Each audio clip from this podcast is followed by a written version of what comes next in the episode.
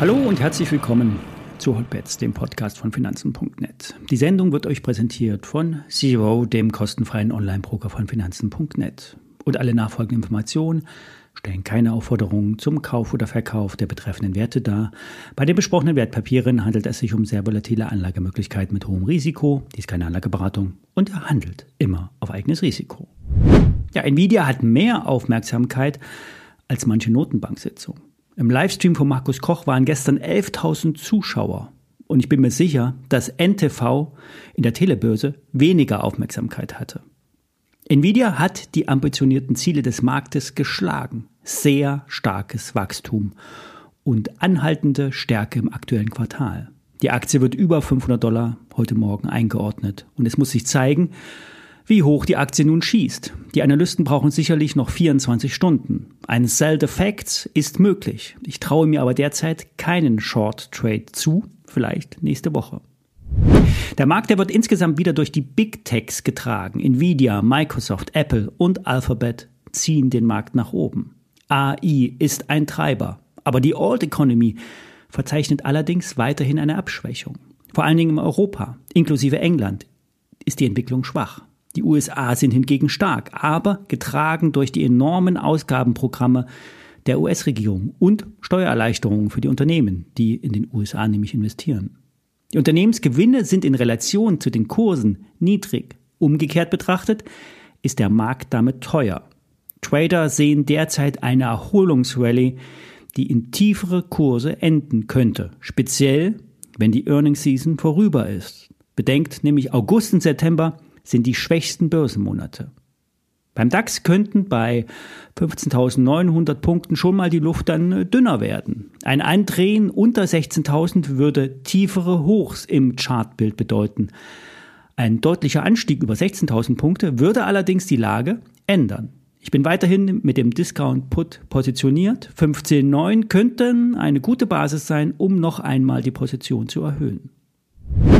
Kommen wir zum Thema E-Auto-Batterien. Das Problem bei den E-Autos ist die Reichweite und damit auch die Akkuladezeit. Damit ist das E-Auto heute kein wirklicher Erstwagen, sondern nur ein Zweitwagen, der vor allen Dingen Menschen mit einer häuslichen Ladestation vorbehalten ist.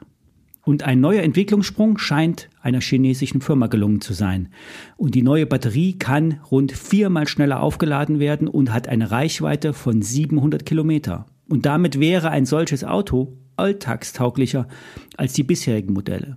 Technisch basiert der Akku auf einer Lithium-Eisenphosphat, einer sogenannten LFP-Batteriezelle. Dieses kommt dann, diese Zelle kommt ähm, ohne teures Nickel und Kobalt aus und ist somit endgültig auch günstiger in der Produktion. Und durch die hohe thermische Stabilität bietet die LFP-Batteriezelle zudem eine höhere Brandsicherheit als derzeit gängige Kathodenmaterialien. Und der Startschuss für die Massenproduktion soll für diese neue Wunderbatterie, wie der Aktionär, das die Zeitung äh, berichtet, soll bereits Ende 2023 äh, starten. Und wer den Podcast schon länger kennt und hört, der wird bei dem Thema LFP-Batteriematerialien hellhörig geworden sein. Die deutsche Ibutec ist nämlich europäischer Zulieferer für dieses LFP-Kathodenmaterial. Nachdem ich Patente ausgelaufen waren, hat das Unternehmen aus Weimar mit IboVolt LFP zwei Produkte in unterschiedlichen Partikelgrößen im Programm. Ibotec hat schon vor längerer Zeit sich auf die Lieferung von Batterierohmaterialien vorbereitet, hat Kapazitäten ausgebaut, hat Lieferverträge mit Rohstofflieferanten geschlossen und auch erste Verträge mit einem europäischen Nutzfahrzeughersteller geschlossen. Der große Durchbruch im Batteriesektor blieb aber bisher aus. Ja, und heute wurden von Ibotec Advanced Materials, wie die Firma heißen, die Halbjahreszahlen veröffentlicht und die Jahresprognosen bestätigt. Und das geschieht vor allen Dingen vor dem Hintergrund aussichtsreicher Kundenprojekte und Kooperationen mit globalen Partnern, so Ibotec in der heutigen Meldung. Vor allen Dingen der Batteriebereich schafft die Basis für die weitere Geschäftsausweitung. Auch wenn der Umsatz fiel, wurde eine Marge jenseits der 11 Prozent erzielt. Der Umsatzverlust lag angeblich vorwiegend an fallenden Zinnpreisen. Hingegen das Batteriegeschäft kann deutlich zulegen. Getrieben durch das Servicegeschäft lag der Batteriebereich mit einem Umsatzplus von rund 71 Prozent im ersten Halbjahr deutlich über dem Vorjahreszeitraum. Im zweiten Halbjahr sind bereits weitere Entwicklungsprojekte von Kunden für dieses Kathoden- und Ankathodenmaterial sowie für, sowie für die Produktion von diesen Kathodenmaterialien für einen internationalen Kunden angeblich vorgesehen. Darüber hinaus erwartet Ibotec eine Bestellung über eine dreistellige Tonnage seines eigenen Batteriematerials Ibovolt. In Tonnage wird das Raummaß im Schiff angegeben. Ibotec befindet sich nach eigenen Angaben derzeit in fortgeschrittenen Gesprächen mit potenziellen Kooperationspartnern zur Entwicklung von Batteriematerial für internationale Großkonzerne. Klingt gut, noch etwas verklausuliert. Im Bereich Glascoating wurde der Umsatz um 20 Prozent gesteigert. Hier wurde im laufenden Jahr eine neue Produktionsanlage in Betrieb genommen und damit soll dann der Output um 50 Prozent bis Jahresende gesteigert werden. Jährlich können nun 1000 Tonnen ausgeliefert werden, denn mit dem Material können dann Glasflaschen beschichtigt werden, um länger haltbar zu sein für Pfandflaschen und andere Glaserzeugnisse.